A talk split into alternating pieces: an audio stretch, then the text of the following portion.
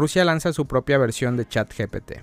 El mayor banco de Rusia, Severbank, ha lanzado su propia red neutral multimodal llamada GigaChat, una versión de chatbot ChatGPT desarrollada por OpenAI. Este chatbot es una contraparte de Rusia que tiene la misma capacidad que ChatGPT, incluyendo la capacidad de responder preguntas, mantener conversaciones, escribir códigos fuentes de programas y crear textos e imágenes basadas en descripción según el contexto. Sin embargo, lo que distingue a GigaChat de otros chatbots es su capacidad para comunicarse más inteligentemente en ruso que otras redes neuronales extranjeras. Sebarban ha invertido en tecnología en los últimos años para reducir la dependencia del país de las importaciones. Ha buscado reducir la dependencia, especialmente en el contexto de las sanciones impuestas por los países occidentales por las acciones de Rusia en Ucrania. La arquitectura de GigaChat se basa en conjunto de, de, redes neuro-omnimodal, que integran varios modelos de redes neuronales y cuenta con supervisión y retroalimentación humana. La tecnología se ha estrenado con el superordenador Chrysofari Neo, desarrollado por Sebar Device y Sebar AI, en colaboración con la Institución de Investigación de la Inteligencia Artificial. Sebar Bank planea poner a disposición de científicos, estudiantes y desarrolladores esta arquitectura en una versión 3.5 que cuenta con 13 mil millones de parámetros. Además, las instituciones han indicado que esta tecnología se introducirá ampliamente en muchos productos y servicios de Sever, como Salute, una asistencia virtual. Por el momento, GigaChat es un modelo en beta cerrada que requiere que los usuarios se unan al canal cerrado de Telegram. Con la entrada de Rusia a través de GigaChat, el mercado de chatbot, el banco busca competir con los líderes mundiales en inteligencia artificial. También busca seguir innovando en tecnología para mejorar sus servicios y ofrecer nuevas soluciones a sus clientes. Sebarban dijo que lo que distingue a GigaChat es su capacidad para comunicarse de manera más inteligente en ruso que otras redes neuronales extranjeras. El banco dominante de Rusia ha invertido mucho en tecnología en los últimos años, y GigaChat parece ser uno de esos resultados. Las inversiones en tecnología se han debido a la búsqueda por reducir la dependencia del país de las importaciones, un proceso que se ha vuelto de vital importancia a medida que las naciones occidentales han recortado las exportaciones a Rusia e impuesto sanciones punitivas por las acciones de Moscú en Ucrania. GigaChat es una versión rusa del software de ChatGPT de OpenAI que es capaz de mantener una conversación, redactar textos, responder a preguntas basadas en hechos y generar imágenes. Un informe del Moscow Time de diciembre del 2020 detalló las ambiciones del banco que está encabezada por el director ejecutivo, exministro de Economía del país. En esa reunión de inversionistas, la gerencia de Saberbank de 179 años reveló su plan de invertir miles de millones de dólares para convertirse en un jugador importante en la economía de consumo de Rusia, afectar la vida de los ciudadanos comunes de múltiples maneras y convertirse en unos 50 mil millones de rublos, que serían 6,6 mil millones de dólares en este momento, empresa de comercio electrónico. No queremos ser los banqueros aburridos, dijo Greff. Estamos jugando en una nueva liga. Nos hemos convertido en una empresa de tecnología.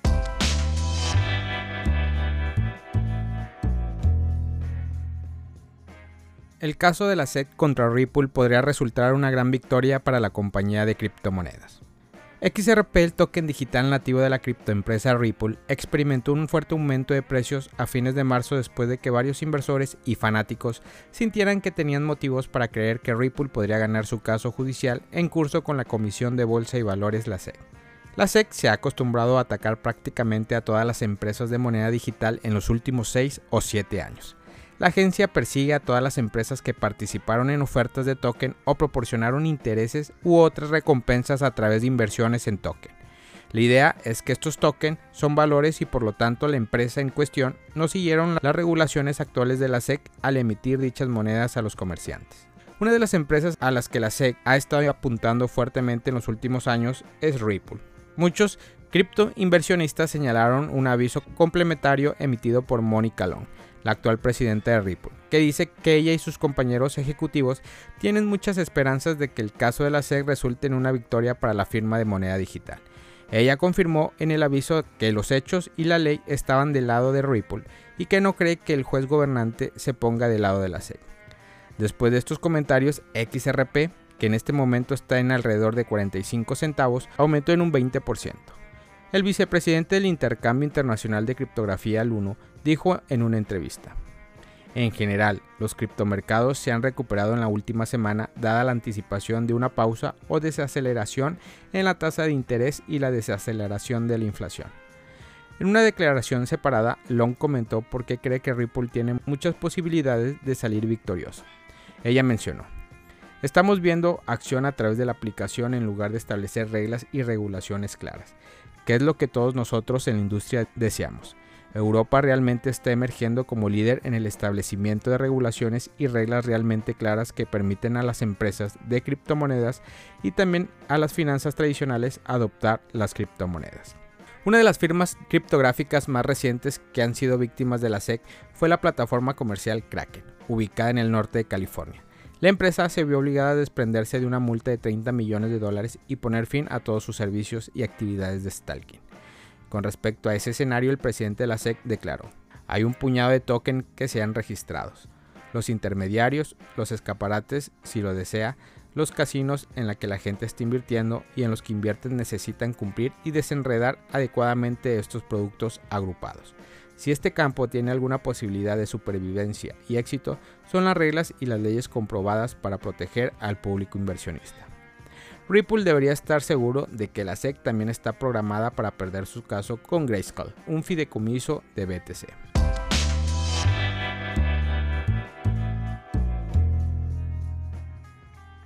El precio de Ether se mantiene en 1.820 dólares, pero algunos traders profesionales se muestran escépticos sobre nuevas subidas. El precio de Ethereum se ha mantenido por encima de los 1.820 dólares durante las últimas tres semanas, a pesar de enfrentarse a una corrección del 13.7% entre el 18 y el 21 de abril. Aún así, el análisis de un marco temporal más amplio ofrece una visión más constructiva, pues ETH ganó un 20.8% en tres meses, mientras que el índice bursátil, el SIP 500, se mantuvo plano. Sin embargo, según las métricas de opciones y futuros de ETH, las ganancias no fueron suficientes para que los inversores profesionales se mostraran alcista.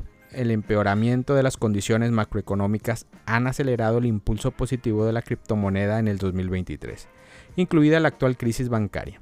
Según Arthur Ayes, antiguo consejero delegado de la bolsa de criptoderivados BitMEX, si el gobierno se niega a rescatar al First Republic Bank, podría desencadenarse una peligrosa reacción en cadena de insolvencia.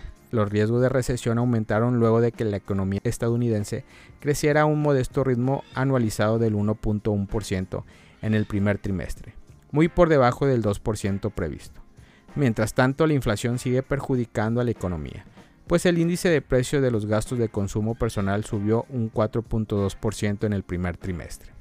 La disminución del valor total bloqueado en la red Ethereum y la comisión promedio por transacción superior a los 4 dólares desde febrero están impulsando la tendencia bajista de las ballenas y los creadores de mercado. Según datos de Fiyama, las DApps de Ethereum alcanzaron los 15.3 millones de ETH en TVL el 24 de abril. Esta cifra contrasta con los 22 millones de ETH de 6 meses antes, lo que supone un descenso del 30%. La incapacidad de Ethereum para superar la marca de los 2.000 dólares también podría reflejar que los traders anticipan que la Reserva Federal volverá a subir los tipos de interés el 3 de mayo. Los tipos de interés más altos hacen que las inversiones en producto de renta fija sean más atractivas, mientras que las empresas y las familias se enfrentan a costes adicionales para refinanciar sus deudas, creando un entorno bajista para los activos de riesgo, incluido ETH.